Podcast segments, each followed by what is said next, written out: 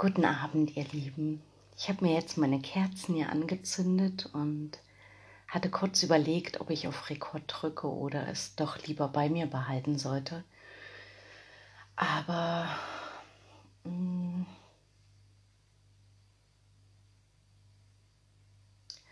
dann habe ich gedacht, nee, es ist vielleicht auch wichtig, vielleicht, ich weiß es nicht, aber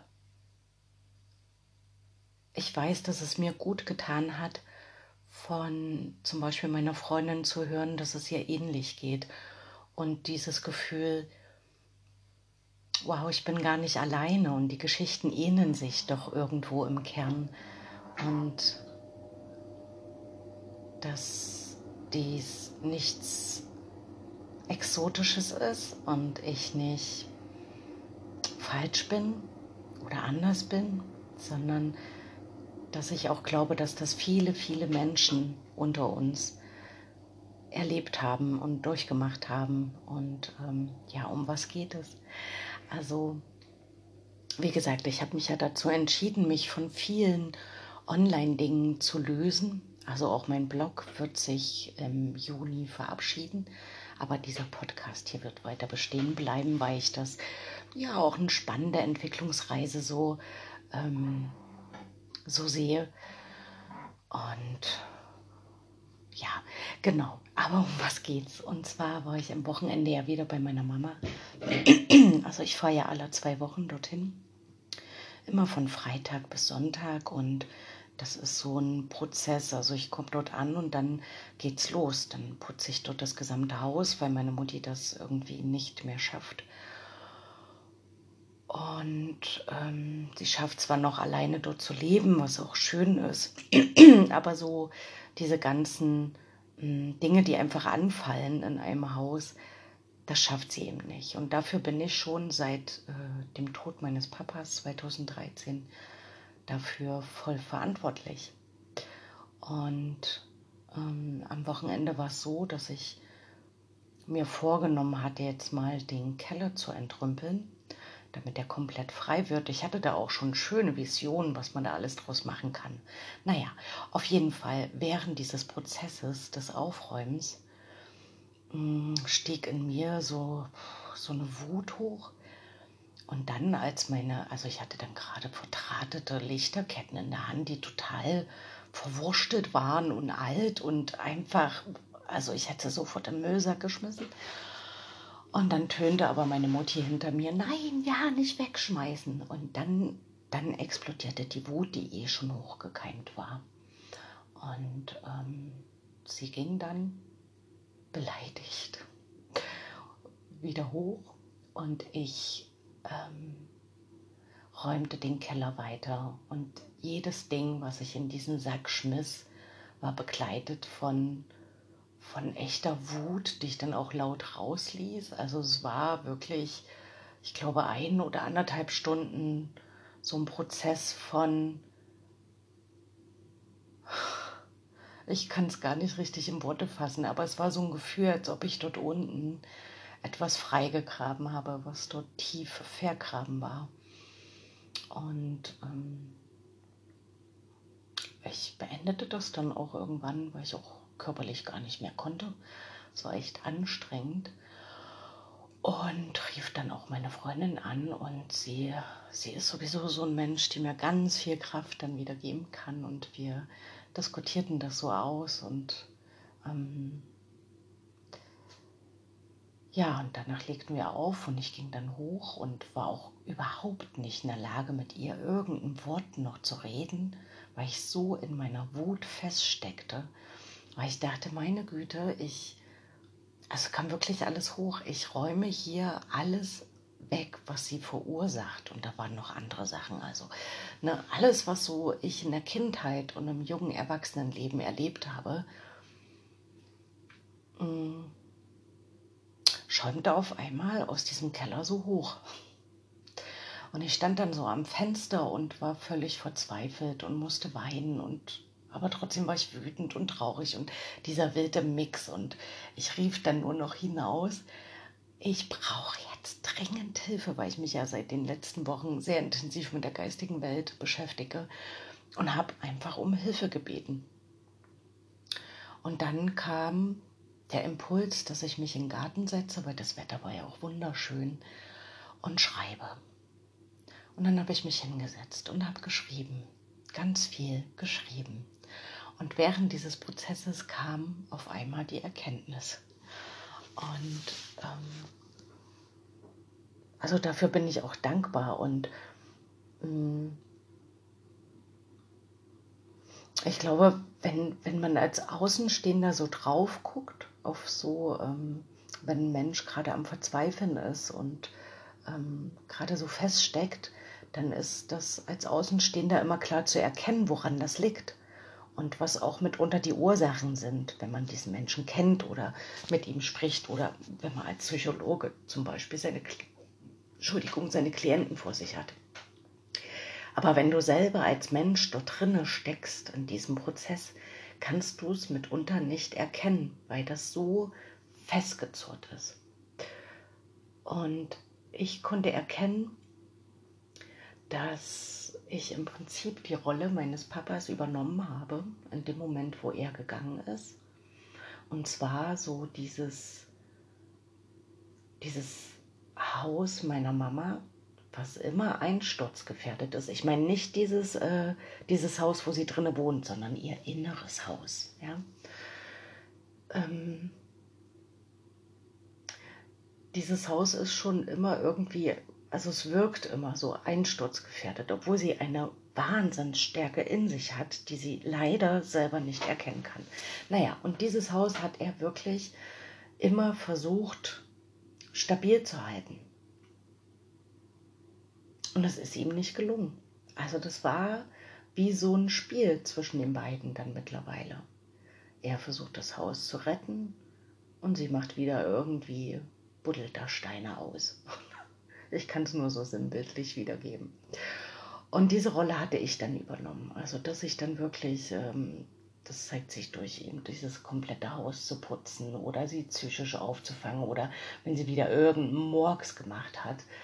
Also zum Beispiel mit dem Scooter fährt wie so, wie so eine Wahnsinnige. Also ich bin froh, dass ich das oftmals nicht sehe, wie sie da durch die Straßen fährt. Oh mein Gott. Und da auch schon zwei Unfälle damit hatte und ich mich dann um die ganzen bürokratischen Dinge dann kümmere. Und sie dann Gedanken verloren weiter dieses Leben lebt. Und, ähm, und dann habe ich überlegt, okay, was ist das eigentlich für ein Spiel? Was ist das für ein Muster? Und dann, dann habe ich es also sehen können, weil mein Papa brauchte dieses Spiel. Also er dachte, oder keine Ahnung, dass er dieses Spiel braucht, weil seine erste Frau, also er hat sich im Prinzip von seiner ersten Frau scheiden lassen. Das hatte auch eine Ursache, eine sehr traurige Ursache. Und diese Frau hat sich kurz danach das Leben selber genommen. Und das war so ein schweres Traumata für meinen Papa. So ein tiefer Schuldkomplex, der sich so tief vernarbt hat in ihn drinne, dass er danach nie wieder in der Lage war, klare Entscheidungen zu treffen. Also es war wirklich der liebevollste Mensch.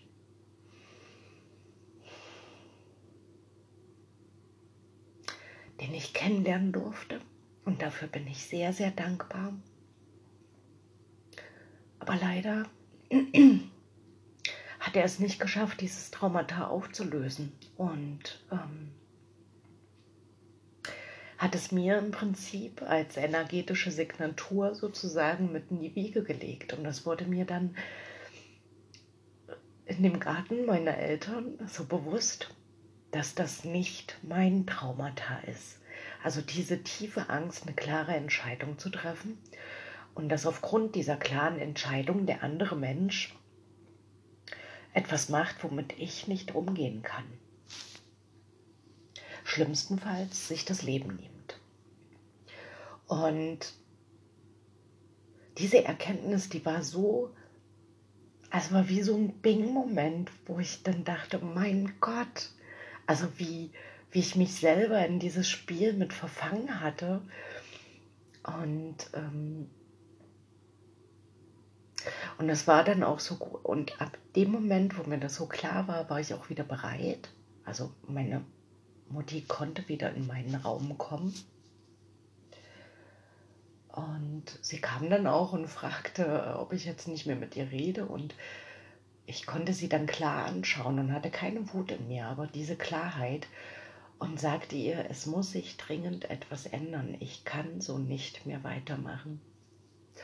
Und sie dann auch gleich, ja, ja, du musst auch gar nicht, ich mache das. Und ich habe dann genau die Dinge benannt, die sich ändern müssen.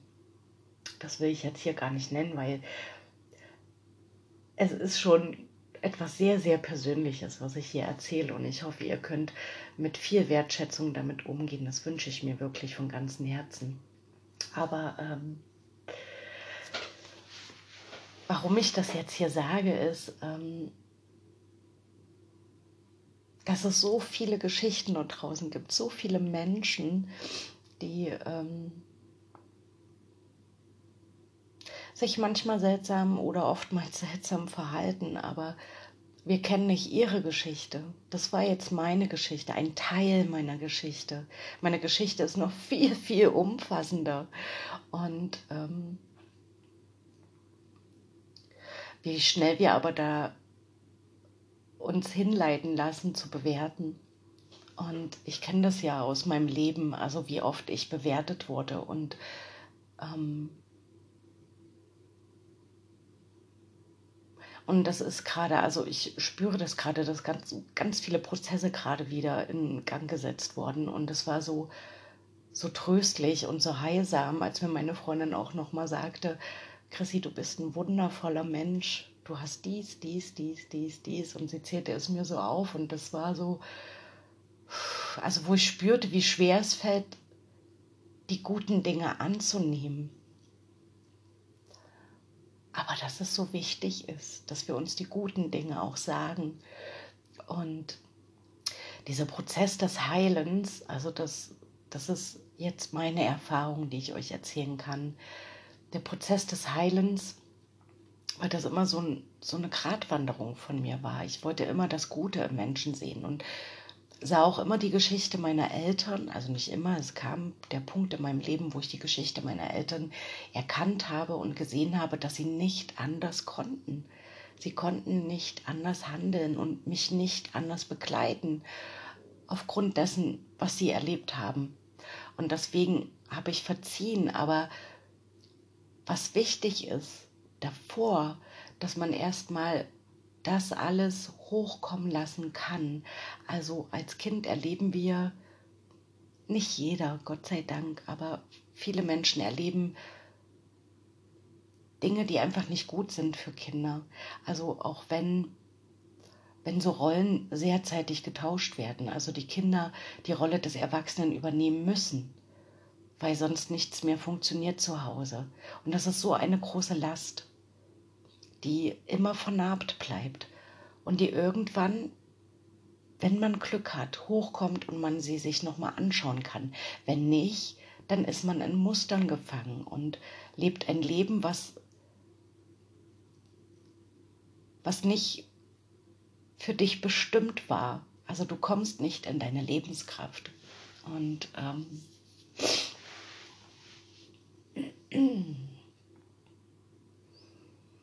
muss noch mal kurz durchhalten und überlegen, wo ich hin wollte mit diesem Gedanken. Ach ja, genau, der Prozess des Heilens. Also, dass du zuerst Wege finden kannst, um diese vergrabenen Dinge ausgraben zu können, weil dieses Vergraben war auch wichtig. Als Kind mussten wir diese Dinge vergraben, damit wir irgendwie überleben können. Also gerade wenn es auch darum geht, dass du wenig bis keine Liebe erfahren hast und das ist etwas Überlebenswichtiges für Kinder. Kinder benötigen Liebe. Und ähm, diese ganzen tief vergrabenen Dinge sind so lange verschüttet gewesen, dass es mühsam, aber nicht unmöglich ist, diese wieder auszugraben. Und dann den Mut zu haben, dass nochmal zu fühlen. Und es ist ein tiefer Schmerz, das kann ich euch sagen. Es ist wirklich ein tiefer Schmerz, aber er heilt. er heilt wirklich. Und dann ist es schön, wenn man jemanden an seiner Seite hat, der einen dadurch begleiten kann und für einen da ist. Und, ähm, und nach diesem, diesem Fühlen und Schmerz zulassen und dann auch auflösen, ist es wichtig, in diesen Verzeihprozess zu kommen. Also da geht es nicht darum, dass man es gut heißt, was mit einem geschehen ist. Und dieser Verzeihprozess ist auch nicht gedacht für den Menschen, der dir das angetan hat, sondern es ist für dich, ganz allein für dich, weil du sonst nie diese Wunde schließen kannst, ohne zu verzeihen. Und ja, und das habe ich jetzt durchlebt am Wochenende und deswegen habe ich auch Genau, diese, es wirkt manchmal impulsartig von mir, aber ich brauche das auch. Also ich denke nicht sehr lange über Entscheidungen nach. Wenn ich eine Entscheidung getroffen habe, dann treffe ich sie. Wenn es solche Dinge sind, ja, wenn es im zwischenmenschlichen Bereich ist, ist das schon schwieriger. Wie gesagt, das ist mein Lernprozess. Aber dass ich mich von der Online-Welt ähm, mehr und mehr distanziere, weil ich gespürt habe, dass ich einfach nicht zur Ruhe kommen kann und diese Zeit für mich finde, diese Ablenkung. Also ich bin ja auch hoch neugierig. Also ich, ich kann ja jegliches Thema aufsaugen, ja. Also zeig mir irgendein Thema, zack, bin ich drinne und schaue mir das an und vergrabe mich darin. Dann kommt schon wieder das nächste Thema und oh, total spannend. Und dann klebst du fest und dann ist die Zeit um, dann gehst du ins Bett, dann stehst du auf, gehst wieder arbeiten, kommst von der Arbeit, kümmerst dich um deine Kinder, machst Essen, bringst die Kinder ins Bett, setzt dich hier hin und diese Zeit könnte ich anders nutzen, als wieder irgendwelche Themen auszugraben oder weil ich ja auch geschrieben habe, dass Instagram mich erheitert. Das war zum Beispiel auch eine, das ist immer so eine Phase, ähm, als ich mich so erschöpft und so, hm, naja, ein Stück weit von mir entfernt gefühlt hatte, habe ich Instagram dafür genutzt, dass ich mir Komiker und Komikerinnen rausgesucht habe und die Audios von ihnen genommen habe und ähm, im Prinzip diesen Sketch nachgestellt habe und äh, so also meinen Mund dazu bewegt habe. Also, wisst ihr, wie ich meine? Oh, ich bin immer ganz schlecht im Erklären. Aber so synchron diesen Sketch nochmal dargestellt habe. Und das fand ich so lustig. Es war völlig Banane und völlig sinnfrei. Aber das ist dann für mich so loslassen. Also Humor ist auch, was mir jetzt dazu einfällt, Humor ist unglaublich wichtig in einem Heilungsprozess. Wieder loslassen zu können. Ja. Hm. Und was ich auch noch wichtig finde, also ich finde immer Dinge wichtig, weil ich sie selbst so durchlebt habe und meine Erfahrungen. Also Erfahrungen prägen uns und lassen uns weiterentwickeln. Und ähm, was ich so erfahren habe, was mir hilft, ist, wenn ich mich einfach mal nicht erklären muss. Also nicht das Gefühl haben muss, mich erklären zu müssen. Manchmal kommt ja der Impuls aus mir selber heraus, wo Gott sei Dank äh, manch gegenüber mir sagt, du musst mich, musst dich jetzt aber nicht erklären. okay, gut, ja, gut, dann war anscheinend die Beziehung zueinander noch nicht so vertieft, dass ich das äh, noch nicht erkannt habe. wow, kann ich. Ich kann auch Sätze so schön umschreiben, dass hier so ein ellenlanger Kommasatz wird, ja. Naja, ähm, und zum Beispiel, wie gesagt, bei meiner einen Freundin, wir müssen uns null erklären und da fließt einfach alles. Und während der Gespräche kommen auch immer wieder Erkenntnisse. Also entweder hat sie eine Erkenntnis und davon kann ich aber auch was mitnehmen oder ich habe eine Erkenntnis und sie kann davon was mitnehmen. Und damit will ich nur sagen, wie wichtig es ist, dass wir miteinander reden und nicht und nicht dem anderen irgendetwas ähm, in den Mund legen oder glauben, der hat jetzt das gemeint, dann frag nach. Weißt du? Weil vielleicht ist es gar nicht so. Und dann muss der andere sich auch nicht erklären, weil, ähm, also wenn du das noch nicht wusstest, aber es ist so, dass wir alle nicht nur unseren physischen Körper haben, sondern wir haben auch so einen energetischen Körper. Und all das, was du denkst und fühlst und kommst dann einen anderen Menschen näher, dann trifft das Energiefeld von ihm auf deins und umgekehrt. Und dann ist das, wenn wir, wenn wir, wenn unsere Hellsinne schon geöffnet werden, würden wir das sofort wahrnehmen, aber sind sie noch nicht. Also entsteht bei dem anderen vielleicht so ein diffuses Gefühl, hm, irgendwie ist es komisch, weil du vielleicht Gedanken hast, ähm, dass du ihn nicht magst oder wie auch immer. Also das heißt, alles, was du denkst und fühlst, sprichst du ohne Worte auszusprechen aus durch deinen energetischen Körper. Und das habe ich auch so, äh, also weil ja auch die tollen Bücher, also wirklich, die kann ich euch wirklich ans Herz legen, von Hampi van de Velde, die drei, ähm, sind eigentlich wie drei Workshop-Bücher. Und ähm, die nochmal so bewusst gemacht haben, dass es so wichtig ist, zu wissen, mit welcher Intention gehe ich jetzt eigentlich in den Tag hinein. Weil oftmals ist es so, und das kenne ich auch, ähm, dass ich mit null Intention in den Tag gehe und mich so treiben lasse und dann aber mich von meinem von den ganzen Prägungen, die da so in mir sind, mich leiden lasse und auch verleiden lasse.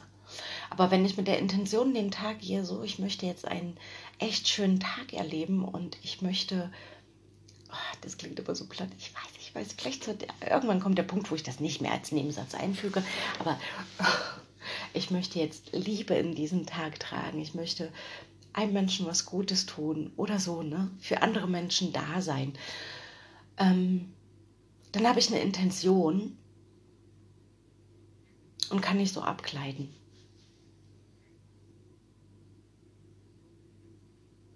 Begonnen hatte ich diesen Gedanken anders, ne? dass wir, dass es schön wäre, wenn wir ins Gespräch kommen, alle miteinander. Also nicht alle, das würde uns maßlos überfordern, ich weiß. Aber naja, da kann jeder mal für sich schauen. Also mh, hm, mit welchen Menschen beschäftige ich mich und ähm, habe da so mein Bild über diesen Menschen, schiebe denen so bestimmte Eigenschaften zu oder wie er ist, wie auch immer, aber habe vielleicht noch kein einziges Wort oder nur wenige Worte mit diesem Menschen gewechselt. Ist dann mein Bild eigentlich richtig? Stimmt das? Und ähm, dann kann man ja auf Entdeckungsreise gehen, wenn man Lust hat. Also es gibt auch bei mir bestimmte Menschen, da habe ich keine Lust. Da darf das Bild auch gerne so stehen bleiben, ist okay. Aber man darf es auch gerne wieder loslassen, weil äh, das, das, das blockiert auch. Wenn du dich ständig mit irgendwelchen Menschen auseinandersetzt, mit denen du eh vielleicht gar keine Lust hast, Kontakt aufzunehmen oder dich mit denen zu unterhalten oder wie auch immer. Ja, es gibt ja genügend Menschen, zum Beispiel nehmen wir unsere Politiker könnte ich stundenlang wettern, will ich aber gar nicht. Also sind die völlig aus meinem Feld raus. Aber sowas von absolut. und die begegnen dir dann auch immer weniger. Also alles, was du aus deinem Feld ablöst und dich mit anderen Dingen beschäftigst oder Menschen, hm, wo deine Intention hingeht. Also wenn du meinetwegen sagst, meine Intention ist, ich möchte mich mit mit liebevollen Menschen umgeben und mit Menschen, die mich inspirieren oder so, dann wird es kommen. Das ziehst du dann in dein Feld an. So, ihr Lieben. Also das war der war das Thema Heilungsprozess. Und ähm, ja, ich kann sagen, auch noch zum Abschluss, also dass mein ganzer Lebensweg, und der war echt also ich sag mal, als Kind war vieles, mm, viele Dinge, an die kann ich mich auch überhaupt nicht mehr erinnern. Und es waren aber auch schöne Dinge dabei, ja. Also das soll jetzt nicht heißen, dass ich eine schlimme Kindheit hatte. Es sind Dinge passiert, die eben als Kind nicht gut waren. Also wenn, wenn eine Mama zum Beispiel nicht in der Lage ist, Liebe zu geben, dich in den Arm zu nehmen und zu sagen, ich liebe dich, weil sie selbst so hochbedürftig ist, sowas, ja. Ähm, aber trotz allem, wie auch immer, ich hatte trotzdem eine schöne Kindheit und all die herausfordernden Dinge, die auch diesen tiefen Schmerz verursacht haben, haben mich aber letztendlich zu dem Menschen gemacht, der ich jetzt bin. Und ich bin unglaublich, ich bin unglaublich dankbar, ähm, was für ein Mensch ich bin. Und ich bin mir auch bewusst, dass ohne diese ganzen Herausforderungen und ähm, steinigen Wege und all diesen Schmerz wäre ich jetzt nicht die, die ich bin. Und das wäre sehr schade. Das wäre wirklich sehr schade. Und von daher bin ich auch dankbar. Auch Dankbarkeit ist wichtig. Also zu erkennen, welch starker Mensch du geworden bist, aufgrund all der, der Herausforderungen, die du bewältigen musstest. Und du hast sie ja bewältigt, weil ich meine, du hörst mich gerade und ich kann gerade sprechen, also wir haben sie bewältigt, wir haben sie geschafft. Und ähm, dann noch die Möglichkeit zu haben, all das zu erkennen, das ist doch etwas, wofür wir so, so dankbar sein können, weil dann eine Stärke in uns erwächst, die unermesslich groß ist und aus der so viel geschöpft werden kann. Und es kann noch so viel Wunderbares entstehen. Und mm, was ich auch gemerkt habe, aufgrund meines Entwicklungsweges, bin ich ja letztendlich zu diesem Beruf gekommen, wo ich jetzt bin. Und ich sehe es ja nicht als meine Arbeit an, sondern wirklich als Berufung, für diese Kinder da zu sein und diese Kinder zu begleiten. Und ich glaube, ich kann diese Kinder nur so gut begleiten, weil ich eben diese Erfahrung in der Kindheit gemacht habe und genau spüre, wie sich so etwas anfühlt, wenn man sich nach Liebe sehnt und sie aber nicht bekommen kann. Und wenn das Elternhaus eben nicht so repräsentativ ist, will ich es mal nennen, also nach außen nicht dieses perfekte Familienbild hergegeben wird, also da, da sind auch viele Schamgefühle spielen da eine Rolle, dass du dich dein Leben lang geschämt hast und es verstecken wolltest und so weiter und so weiter. Aber wir sind jetzt hier und wir sind gestärkter daraus gegangen und von daher ja, würde ich jetzt jetzt aus jetziger Sicht auch nicht tauschen wollen mit einer perfekten Kindheit das, ähm, und liebevollen Kindheit, weil das, die Möglichkeit habe ich jetzt bei meinen Kindern, meinen Kindern eine liebevolle Kindheit zu schenken und zu sehen, was daraus erwächst, wenn Kinder liebevoll begleitet werden und einen Raum für ihre eigene Entwicklung bekommen. Das ist auch sehr, sehr spannend. Okay, ihr Lieben, das war jetzt ein langer Tagebucheintrag, aber vielleicht, ähm, vielleicht hat es euch an etwas aus eurer Kindheit erinnert und vielleicht hat es euch etwas Mut geschenkt. Das würde mich sehr freuen. Und ansonsten, ja, hören wir uns beim nächsten Mal wieder. Macht's gut, ihr Lieben. Danke fürs Zuhören.